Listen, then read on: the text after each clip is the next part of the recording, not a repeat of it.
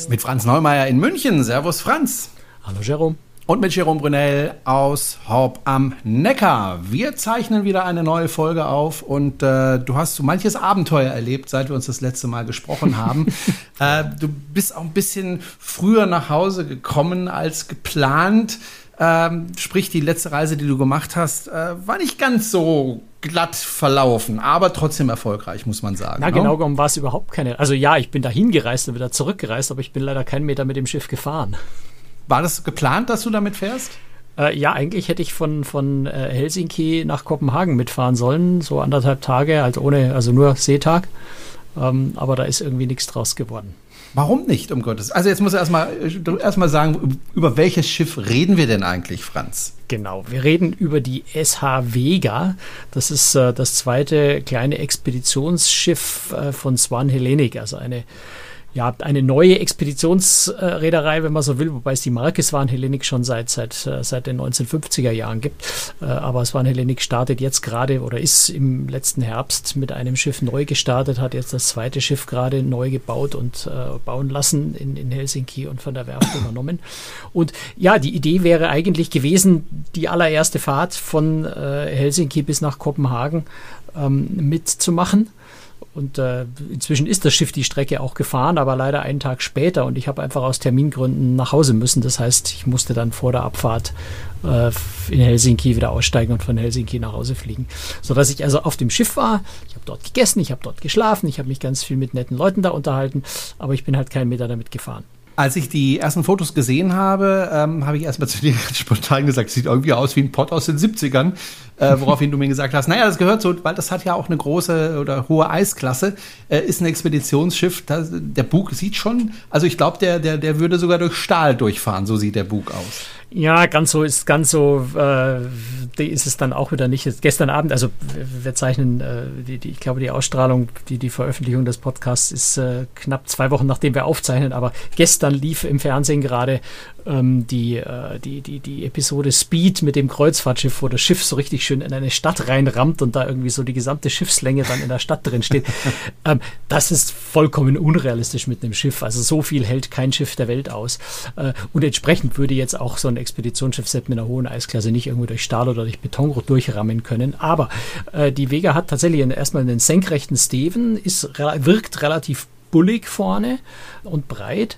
Ähm, das ist einfach ein relativ modernes Design äh, für Expeditionskreuzfahrtschiffe inzwischen auch äh, und hat eben Eisklasse PC5. Das ist so die letzte Klasse. Jenseits davon geht es dann schon in Richtung leichter Eisbrecher. Also PC4 wäre dann schon leichter Eisbrecher. Die meisten neuen Expeditionskreuzfahrtschiffe zurzeit haben äh, PC6. Das ist ein bisschen leichter ähm, und PC5 ist eben noch ein bisschen stärker eisverstärkt. Das Schiff kann durchaus, äh, sagt jedenfalls Van Hellenic, mit etwa sechs Knoten Geschwindigkeit durch Treibeis fahren, das bis zu einem Meter dick ist. Also da kann man schon richtig, richtig direkt ins Eis reinfahren und in dem Eis sich auch vorwärts bewegen. Es kann nur halt nicht durch die geschlossene Eisdecke, es kann nicht Eis brechen. Aber dort, wo Treibeis unterwegs ist, also in der Arktis, irgendwo, wenn Eisfelder sind oder in der Antarktis, wenn man mal so eine, so eine Halbumrundung der Antarktis bis nach Neuseeland drüber macht oder sowas, da kommt man dann schon mal in Eisfelder äh, oder ist zumindest das Risiko, die Gefahr, dass man in so Eisfelder kommt, wo es dann ganz praktisch ist, wenn man einen Rumpf hat, der damit so weit zurechtkommt, dass man dann auch weiterfahren kann und nicht aus lauter Sorge um den Rumpf äh, ja, in dem Eis warten muss, bis es wieder weg ist. Du warst auch bei der Schiffstaufe, darüber sprechen wir mal kurz zuerst. Da müssen wir gar nicht so wahnsinnig viel sprechen, denn das war nicht so wahnsinnig spektakulär. Dann reden wir über das Schiff. Äh, Taufpatin war Patricia Zito. Und ähm, wer sie jetzt nicht kennt, das ist nicht verwunderlich, weil es ist einfach, so sehe ich das zumindest, die Ehefrau von Andrea Zito. Und Andrea Zito ist der CEO der Reederei, ne? Genauso ist es. Und sie hat eine Flasche geworfen und die ist am Bug zerschellt, so wie sich das also gehört. Ganz, und war das Schiff ganz getauft. schöne traditionelle Schiffstaufe, mhm. wie man das früher so hatte. Band zerschneiden, Flasche knallt gegen den Bug, zerplatzt erfreulicherweise dabei auch. Ähm, gibt ein bisschen Musik, es gibt einen Segen von dem Priester, äh, zwei, drei ganz kurze Reden. Also so wie man früher eigentlich Schiffstaufen immer gemacht hat, bevor das immer zu seinem riesigen PR-Spektakel geworden ist. Und wie kein Feuerwerk? Keine naja, Feuerwerk mitten am Tag ist doof und du bist in Helsinki, um die Jahreszeit ist in Helsinki, wird es also auch die ganze Nacht nicht so richtig dunkel. Das ist mit, mit Feuerwerk ist es, äh, ja, ja, irgendwie Schwierig. so. Ja, oder so eine Lasershow oder keine Ahnung. Ja. Also all das also nicht, sondern wirklich eine ganz traditionelle. Ist genau. das denn eine traditionelle Reederei? Weil dann würde das natürlich auch dazu passen. Äh, interessanterweise ja. Also ich muss ja ehrlich zugeben, ich hatte Helsinki Shipyard nicht so richtig auf dem Schirm bis jetzt. Äh, ist aber ein Fehler, weil die haben durchaus sehr viele große Kreuzfahrtschiffe schon gebaut. Die haben nämlich für die Carnival Corporation zwei komplette Baureihen gebaut in den 1990er, also Ende der 1990er und Anfang der 2000er Jahre. Ähm, die Fantasy-Klasse und die, ähm, äh, wie heißt die andere jetzt? Fällt mir jetzt nicht mehr ein. Also die Schiffe fahren bei Carnival Cruise Line und zum Teil bei Costa. Äh, sind, glaube ich, insgesamt zwölf Schiffe oder was äh, von, den, von den großen Kreuzfahrtschiffen, die dort gebaut worden sind. Also die haben da durchaus sehr viel auch relativ junge Erfahrung damit. Und es ist auch eine Reederei, die, äh, eine, eine Werft, die eine der führenden Hersteller von Eisbrechern weltweit ist. Also durchaus eine sehr, sehr renommierte, sehr, sehr gute Werft.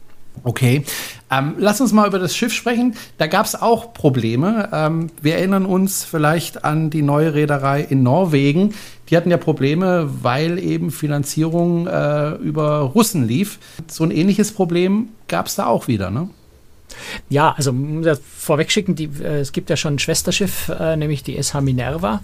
Äh, die steckt tatsächlich nach wie vor in ähm, ja, Uruguay in Montevideo gerade noch fest, beziehungsweise die haben sie dort äh, aufgelegt, weil dieses Schiff äh, einer, einer im Russ, also eigentlich einer irischen Leasinggesellschaft gehört, die aber wiederum eine, einen, einen russischen Eigentümer hat und deswegen den Russland-Sanktionen des Westens äh, unter oder der restlichen Welt fast unterliegt, ähm, sodass also die Minerva tatsächlich im Moment noch nicht fahren darf. Da, da arbeiten sie gerade an der Lösung, dass sie die dann zur anstehenden Antarktis-Saison im September äh, endlich fahrbereit, also fahren dürfen. Damit fahrbereit wäre sie natürlich, aber fahren dürfen tut sie im Moment nicht. Ähm, und bei der Vega wäre das, das dieselbe Konstruktion gewesen. Da hätte auch GTLK Europe, also diese äh, im russischen Besitz befindliche Leasinggesellschaft, die Vega gekauft und dann an Swan Hellenic verliest. Nachdem das aber nun mal die russische Firma ist, hätte das Schiff dann nicht fahren dürfen, ähm, sodass es eine ganz, ganz irre Konstruktion angegeben ist. Also in dem, Kauf, in dem, in dem Kaufvertrag ist nämlich äh, vorgesehen, dass wenn der Käufer, also die Leasinggesellschaft, das Schiff nicht übernehmen kann, und das wäre ja wahrscheinlich der Fall gewesen, dann kann bzw. muss die Reederei das Schiff versteigern, ähm, sodass es also formell tatsächlich eine Versteigerung gegeben hat, äh, dieses nahezu fertigen Kreuzfahrtschiffs.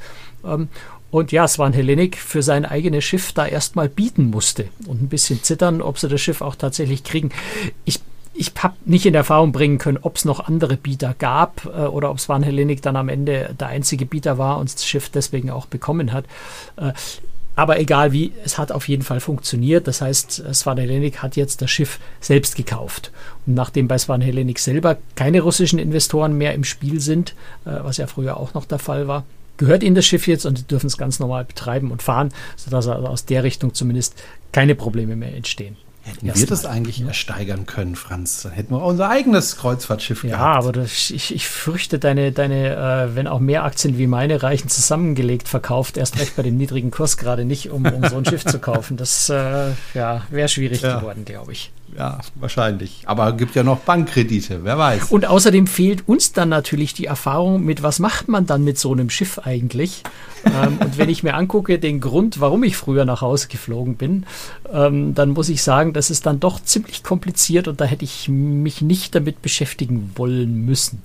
Und mhm. also zum einen, also ja, ne, ich bin nach, nach äh, Helsinki geflogen, dort war am Tag drauf, also am Abend, Nachmittag bin ich hingeflogen, am Tag drauf war Vormittag die Taufe, am Nachmittag oder um 6 Uhr oder sowas, nachmittags hätte das Schiff losfahren sollen. Und dann hieß es, ja, äh, wir haben also zum einen noch ein technisches Problem, das bleiben wir lieber, es würde uns zwar jetzt keine Probleme bei der Fahrt machen, aber wir bleiben erstmal lieber in der Werft, weil da haben wir natürlich die ganzen Techniker und alles an der Hand, um das gleich zu lösen, ist einfacher. Dann hieß es, äh, zusätzlich gibt es wohl auch noch irgendwelche Probleme Probleme mit Papieren. Ähm, hinterher hat sich dann rausgestellt, so hat der CEO dann am nächsten Tag äh, etwas ausführlicher äh, berichtet, äh, ging es um die Registrierung des Schiffs. Äh, geplant war eigentlich, dass das Schiff in Malta registriert wird. Später sollte es dann, äh, weil es mit Malta schon irgendwelche Schwierigkeiten gab, irgendwas ging da nicht voran, äh, sollte es in, auf den Bahamas registriert werden. gleichzeitig hat aber Swan Helen, weil sie es dann wirklich irgendwann echt eilig hatten, weil, weil das Schiff eben fahren sollte, parallel die Registrierung auch in Panama beantragt. Und da wird es dann wirklich skurril, weil in, auf den Bahamas gerade irgendein staatlicher Feiertag oder sowas war, ist Panama dann in der Bearbeitung dieses Antrags schneller gewesen als die Bahamas, äh, sodass das Schiff letztendlich jetzt unter, Bahama, äh, unter, unter Panama Registrierung fährt. Also das war wirklich so. Ich war am Nachmittag hinten am, am Pooldeck, wo also auch die Fahne hängt und, und, und am Nachmittag an Land und da stand, stand hinten auf dem Schiff noch Nassau Bahamas. Ähm, in der Nacht kam ich dann äh, an die Poolbar, das war irgendwie, ich glaube so um 2 Uhr oder so morgens ähm, und da schaue ich nach oben und da hängt da plötzlich die Flagge von Panama und ich habe mir gedacht, was um alles in der Welt macht jetzt die Flagge von Panama da oben? Bis dann am nächsten mich, was Morgen. um aller Welt macht Franz um 2 Uhr nachts an der Poolbar? Ja, das habe ich mich auch gefragt. Das ist eher ungewöhnlich für mich, aber ja. hat sich irgendwie so ergeben an dem Tag. Äh, waren einfach sehr, sehr nette Kollegen und, und, und der Pressesprecher von Swan Hellenic äh, waren einfach sehr interessante, nette Gespräche, die sich da ergeben haben. Und dann bin ich einfach mal ein bisschen, für meine Verhältnisse wirklich sehr lange hängen geblieben. Mhm. Ähm, ja, und am nächsten Morgen hat sich das dann aufgeklärt. Es war wirklich dann in der Früh um vier waren letztendlich alle finalen nötigen Papiere da, um abzufahren. Nur hätte dann eben, habe ich vorhin schon gesagt, die Zeit nicht mehr gereicht, um mit dem Schiff recht, so rechtzeitig nach Kopenhagen zu kommen, dass die Leute ihre Flugzeuge dort erreicht hätten. Ähm, sodass jetzt das Schiff insgesamt einen Tag später in Kopenhagen angekommen ist. Und für viele hat das natürlich terminlich dann nicht mehr gepasst, sodass, äh, ja, ich glaube, die meisten äh, von, von Helsinki direkt wieder nach Hause geflogen sind. Das Schiff ist also getauft, gebaut, nur noch nicht gefahren, als du ist, dort warst. Genau. Ähm, aber du hattest die Gelegenheit, das Schiff ganz normal anzuschauen, so wie es auch geplant war ja. für dich. Ähm, es ging ja darum, für uns zu gucken, was ist das für ein Schiff, ähm, darüber zu berichten, auch auf deiner Webseite. Ähm, wer da vorbeischauen möchte, cruestricks.de, da sehen Sie ganz viele Bilder, auch vom Bau des Schiffes. Hast du die damals gemacht, diese Fotos vom Bau des Schiffes? Ähm, welche meinst du jetzt? Na, oh nee, nee, nee. Äh, die Bilder, die du auf der Website siehst, das war mhm. äh, parallel, das, da war ich jetzt gerade, wie ich, wie ich drüben war, konnten wir, das Schiff lag ja noch in der Werft. Äh, ja. Wir konnten in die Bauhalle nebenan gehen und dort wird, dort wird ah, ja schon okay. das nächste Schwesterschiff gebaut. Ah, okay. Das also das, die, die, genau. Äh, die Baubilder, die, die du siehst, ist von der SH Diana, genau. genau. Die ist ein bisschen größer. Ähm, mhm. geht nächstes Jahr irgendwann in Dienst, ist schon ziemlich weit. Also die wird irgendwann in den nächsten Wochen schon aufschwimmen. Ähm, also die ist schon relativ weit gebaut. Das war wirklich spannend. Also in diese Bauhalle rein. Ich war ja schon öfter mal in der Werft, aber ich war noch nie auf, unter, in einem Schiff, bei dem wirklich in diesem Moment gerade heftig gebaut wird. Also uns sind da ja. wirklich die, die, die Schweißfunken um die Ohren geflogen. Und also wir hatten schon ordentlich Schutzausrüstung, ne? Helm, Brille, Jacke, äh, Schutzschuhe und sowas. Ähm, aber wir sind da mitten in die Baustelle reinmarschiert und haben uns das Ganze so ein bisschen angeschaut. Das ist schon sehr faszinierend. Selbst bei so einem ja, sehr, sehr kleinen Schiff, die sind 100, 113 Meter lang oder sowas, äh, sechs, acht Decks hoch, neun Decks, genau sein, neun Decks hoch, äh, also relativ kleine Schiffe, aber selbst bei so einem relativ kleinen Schiff, wenn du da mal unter dem Bug drunter stehst oder, oder unter dem Kiel quasi fast, äh, das ist schon ein imposanter Anblick. Ja, also wirklich auch tolle Bilder, unter anderem mein Freund das Bugstrahlruder, warum mein. Freund, äh, wenn man seine Kabine direkt neben dem Bugstrahlruder hat, dann wird man nicht verstehen, warum das Bugstrahlruder mal ein ganz spezieller Freund ist. Beim ersten Mal bin ich wirklich aus dem Bett gefallen. Das Deswegen sind da auch keine Passagierkabinen daneben. Ja, sondern meine Kabine. Damals ja. auf der Aura. Aber klar, auch da, wenn man da mit der Werft mal unten drin steht, dann ja. sieht man erstmal, wie groß so ein Bugstrahlruder selbst von so einem kleinen Schiff ist. Da steht, ja. auf dem Bild steht ein Mann fast, also ein Arbeiter fast aufrecht in dieser Röhre drin, wo dann später das Bugstrahlruder, der Bugstrahlruder Propeller rein reinkommt. Also ist leicht gebückt, der könnte aber auch aufrecht stehen. Also ja, ja, der, der könnte, glaube ich, fast aufrecht stehen. Da ist immer noch Platz. Da ist immer noch Platz dazwischen, glaube ich. Ja, also das Nun ist ja. schon riesig. Also sprechen wir mal nicht über die Diana, äh, sondern wir sprechen mal über das Schiff, das schon fertig ist und inzwischen auch fährt. Die Vega äh, ist ein äh, Expeditionsschiff und Expeditionsschiffe sind meistens nicht so wahnsinnig groß, Franz. Ähm, auch dieses Schiff ist jetzt kein Riesenschiff. Nein, und ist sogar kleiner als viele sonst ja so sagen wir Standard-Expeditionskreuzfahrtschiffe, äh, die ja meistens 200 oder 220 Passagiere haben, weil 200 Passagiere immer so dieses Limit äh, für die Antarktis und für manche Orte in der Arktis sind, die gleichzeitig an Land dürfen, beziehungsweise 100 dürfen da mal gleichzeitig an Land, da hat man zwei Gruppen, ähm, sodass man meistens die Schiffe so von der Größe baut, dass sie 200 Passagiere haben, dann kann ich immer 100 an Land, 100 an Bord haben oder 100 an Land und 100 in irgendwelchen Zodiac-Ausflügen. Ähm, hier sind es nur 76 Kabinen, 152 Passagiere, also nochmal ein Stück kleiner, auch mit nochmal weniger Tiefgang, nur mit 2,45 Meter maximal. Also wirklich ein sehr kleines Schiff, das eben dann auch an noch mehr abgelegenen Stellen äh, anlegen bzw. Äh, eben äh, Anker werfen kann als das, als dass die dann schon wieder etwas größeren Schiffe können. Das heißt aber auch, dass die Reisen, wenn man mit dem Schiff reisen will, äh, nicht ganz günstig sein werden, weil einfach wenig Passagiere heißt ja meistens höhere Kosten für den einzelnen Passagier. Der Kapitän kostet ja genauso viel, auch ja, äh, wenn es wenig Passagiere sind. Also das wird wahrscheinlich, äh, Reisen werden da wahrscheinlich angeboten, äh, die jetzt sich nicht jeder leisten kann. Äh, ja, klar. Also das ist im Expeditionsbereich natürlich immer so. In dem Fall, äh, Swan Hellenic ist jetzt keine, keine von diesen Bling-Bling-Protz-Luxusreedereien, aber es ist schon, äh, ordnet sich schon in diesem Luxusbereich ein. Ähm, da reden wir ja, wenn wir über Island, Island, Ostgrönland, solche äh, Reise noch relativ naheliegende Destinationen reden, dann ist es so ab 500 Euro die Nacht pro Person. Äh, wenn wir in die Antarktis gehen, ist es eher das Doppelte. Dann sind wir da auch schon mal 1000 Euro die Nacht dabei. Wobei das natürlich bei vielen anderen Rädern Rein auch so ist dann in der Antarktis. Antarktis ist immer besonders teuer. Also das ist so die Range. Es fängt irgendwo so bei 500 Euro pro Tag äh, in etwa an. Wobei das dann ja auch immerhin schon eine Außenkabine Also Innenkabinen gibt es auf dem Schiff gar nicht, äh, sondern fängt mit Außenkabinen mit sehr schönen großen Fenstern. Auch die Außenkabinen sind, glaube ich, 19 Quadratmeter, sowas schon relativ groß. Ähm, also da kriegt man dann schon auch für die 500 Euro ganz anständige Kabine. Das mhm. meiste sind Balkonkabinen und dann gibt es auch noch vier Suiten und zwei ganz große Suiten. Die sind dann entsprechend teurer. Ne? Ja, auf solchen Schiffen ist ja meistens, was Unterhaltung betrifft, äh, jetzt relativ wenig geboten. Die Natur ist die Unterhaltung genau. sozusagen. Genau. Ähm, aber ich denke mal, Vorträge und sowas wird es also geben die, und da wird es auch Größe spezielle der Räume dafür ist geben. da entscheidender als die ja. Qualität des Sängers. Ja. ja, genau. Also es gibt da wahrscheinlich kein Theater und so weiter. Genau, nein, es gibt kein Theater, es gibt eine große Observation-Aussichtslounge, die so, so einen Multifunktionsraum quasi, da ist eine Bar drin, da ist auch so ein bisschen Logo-Shop drin, äh, da ist ein Ausflugs- oder, oder eben das, das äh, ja, der Counter, das Desk, was ist ein deutsches Wort dafür? Schalter. Ähm, von, den, von den Expeditionsleitern sind zwölf Expeditionsleiter, also so pro 15 Passagiere ein Expeditionsmensch. Äh, Mensch, mir fehlen heute echt die Worte, komisch. Ähm, also es ist ein Expeditionsteam von zwölf Leuten jedenfalls. Und in diesem, in dieser Observation Launch, da ist ja ist auch ein Piano mit dem Barpianisten, äh, der so ein bisschen Musik macht, Unterhaltung macht ähm, am Abend und auch ein sehr, sehr, sehr großes Videodisplay, äh, sodass dort auch die ganzen Expertenvorträge stattfinden. Ja. Also das ist so der zentrale Raum äh, oben vorne, wo man auch riesengroße, schöne Fenster zum Rausschauen hat. Ich glaube, da dürfte man sich bei so Reisen ziemlich viel aufhalten in dem Raum. Natur hin oder her. Äh, Essen ist trotzdem sehr, sehr wichtig äh, mhm. auf Schiffen. Ganz besonders wichtig. Wie sieht es da äh, auf diesem Schiff aus? Erstmal von der Qualität her und auch von den Restaurants. Da kann ich dir natürlich relativ wenig jetzt dazu sagen, weil ich war quasi für, für, für zweieinhalb Mahlzeiten an Bord. Das, was ich bekommen habe, war sehr lecker. Ähm, aber ich würde jetzt daraus nicht so wahnsinnig viel ableiten, weil es war noch nicht der reguläre Betrieb und es waren jetzt zwei Abendessen, eine davon der Taufabend, wo es vielleicht sowieso immer was Besonderes gibt.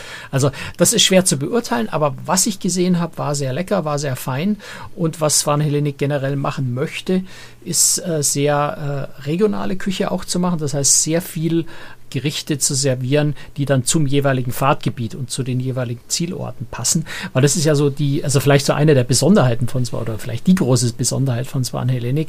Ähm, das Konzept nennt sich Cultural Expedition Cruises, also sehr, sehr starker Fokus auf äh, Kultur in den Destinationen. Das heißt, da geht es ganz viel darum, ähm, eben auch lokale Kultur, auch lokale Politik, auch lokale aktuelle Politik, Geschichte, Frühgeschichte ähm, äh, zusätzlich den Kunden zu vermitteln, den Passagieren zu vermitteln, neben dem, was man auf Expeditionskreuzfahrt natürlich immer macht, wenn es um, um Gletscher oder um Geologie oder um natürlich um die Meerestiere, um Meeresbiologie und solche Dinge geht.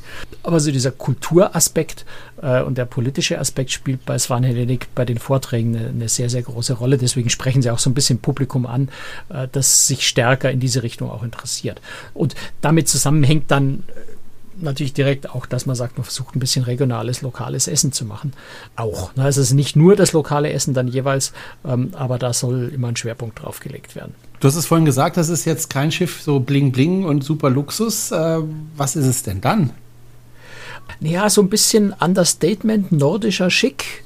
Ähm, relativ helle Farben mit, mit Holz, äh, relativ viel. Also das drängt sich nicht in den Vordergrund, ist aber es ist sehr hübsch. Also es ist, ich tue mich mal wahnsinnig schwer, Design zu beschreiben. Da lohnt sich wirklich, die Bilder anzugucken.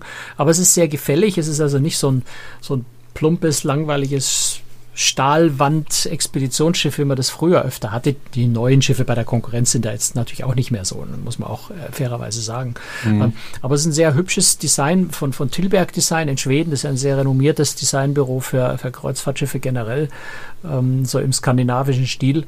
Ich finde es sehr schön anzuschauen. Es treibt sie, drängt sich halt nicht so in den Vordergrund wie, wie sonst die, dieser Protzluxus, den man manchmal hat weil Svan Hellenic halt auch sagt, wir wollen ja, wir wollen ja diese Destination in den Vordergrund stellen. Die, unsere unsere äh, Kunden sollen sich nicht am, am, Design des Schiffs ergötzen, sondern an der Schönheit der Natur draußen. Ähm, das ist so ein bisschen der Gedanke. Aber es ist ein sehr elegantes Design und was mir persönlich auch aufgefallen ist, muss man auch sagen, weil wir in der Vergangenheit ja öfter mal über neue Schiffe geredet haben, wo die Verarbeitung, wo die Qualität nicht so wirklich toll war. Ähm, vorsichtig formuliert, ne, wo, die, wo die Schranktür Emscher in der Hand blieb äh, bei der ersten Fahrt. Ähm, das hat auf mich einen sehr, sehr guten Eindruck gemacht. Also wirklich sehr, sehr solide, sehr, sehr stabil äh, verarbeitet. Also auch das ganze Innendesign. Du hast keine, keine offenen Fugen oder irgendwie sowas gesehen, was man in letzter Zeit immer wieder mal bei Schiffen hatte, gerade bei kleinen, neueren. Ähm, also das sehr, sehr ordentlich gemacht. Das ist mir durchaus positiv aufgefallen. Ja. Ich habe mir die ganze Zeit das Schiff angeschaut, Franz, und habe überlegt, was ist das jetzt eigentlich für eine Farbe? Ist das blau? ist das grün? Ist das dunkelgrün, blau? Ist das und dann habe ich noch mal kurz in den Text reingeguckt, den du geschrieben hast. Und dann hast du geschrieben, dass es eine besondere Herausforderung ist, dieses Schiff zu fotografieren, weil wenn man es fotografiert, hat es irgendwie eine andere Farbe, als es eigentlich hat. Ja, und total. erst mit Bildbearbeitung. Äh, was, welche Farbe hat es denn ja. jetzt? Also das ist so, so, so ein Petrol-Türkis, Petrol-Dunkel-Türkis. Also es ist ein, Grünton, aber ein relativ dunkler und geht so ein bisschen Richtung Petrol. Ähm, der Witz ist jetzt, dass offensichtlich ähm, Sony-Sensoren, und das habe ich sowohl in meinem Handy, also fast jeder hat ja in seinem Handy einen Sony-Sensor, ich glaube sogar iPhones verbauen Sony, ja ähm, als auch meine Kamera auch eine Sony-Kamera ist und möglicherweise deren Elektronik diese Farbe nicht wirklich verarbeiten kann. Also auf den Fotos sieht dieses Schiff dunkelblau aus, was es definitiv nicht ist. Was ein bisschen mühselig war, weil ich natürlich für die Bilder zum Veröffentlichen äh, jedes einzelne von diesen doofen Bildern nachbearbeiten musste, mhm. äh, um, um selektiv genau den Rumpf des Schiffs dann in diesen Grünton zu bringen, den es in Realität tatsächlich hat. Ähm, also es ist ein ganz spannender Effekt. Sowas habe ich noch nie gesehen, ja. dass eine Farbe einfach, also weißt du, dass nicht das ganze Bild einen Farbstich hat, sondern dass nur ein bestimmter Bereich im Bild, eine bestimmte Farbe falsch dargestellt wird, obwohl der ganze Rest korrekt ist. Es spiegelt sich ja im Wasser auf einem Bild und äh, ja und, und im, Wasser, Wasser, spiegelt sich in der richtigen Farbe. Das ist völlig genau, verrückt. ich wollte gerade sagen, da, da spiegelt es sich in so einem grünen Petrolton. Und ja genau. Oberhalb des Wasserspiegels, also da, ja. wo es nicht im Wasser spiegelt, da ist es irgendwie so bläulich. Also mhm. es ist ja, wobei verrückt. in dem Wasser waren irgendwie viel Algen. Also das Wasser war ja. an sich schon grünlich. Das heißt, ja, wahrscheinlich spiegelt sich im Wasser trotzdem dieses komische Blau wieder und durch das, die, die grünen Algen im Wasser ist es dann, wirkt die Spiegelung dann grüner. Mhm. Aber äh, das Bild ist mir aufgefallen, haben wir auch an den Kopf gelangt und haben gedacht, das kann ja nicht wahr sein. Die Spiegelung hat die richtige Farbe, aber das Originalschiff nicht. Sehr komisch. Ja, sehr eigenartig. Ähm, und ich habe mir tatsächlich die Bilder angeschaut und gedacht, was ist denn das für eine Farbe?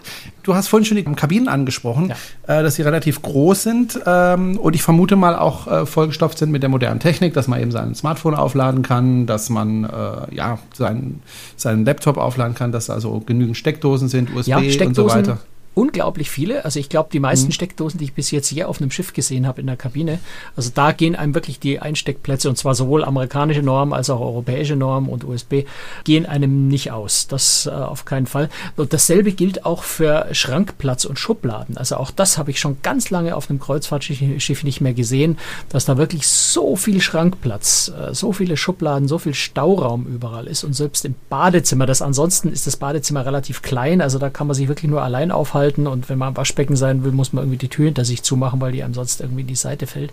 Ähm, aber selbst in diesem Bad ist enorm viel Ablageplatz und Stauraum. Das habe ich wirklich auf einem Kreuzfahrtschiff schon sehr, sehr, sehr lange nicht mehr gesehen. Insofern sind so die ganz wesentlichen Dinge in der Kabine, abgesehen davon, dass sie vom Design her auch sehr hübsch ist, äh, sind schon wirklich sehr, sehr praktisch. Das muss man so sagen.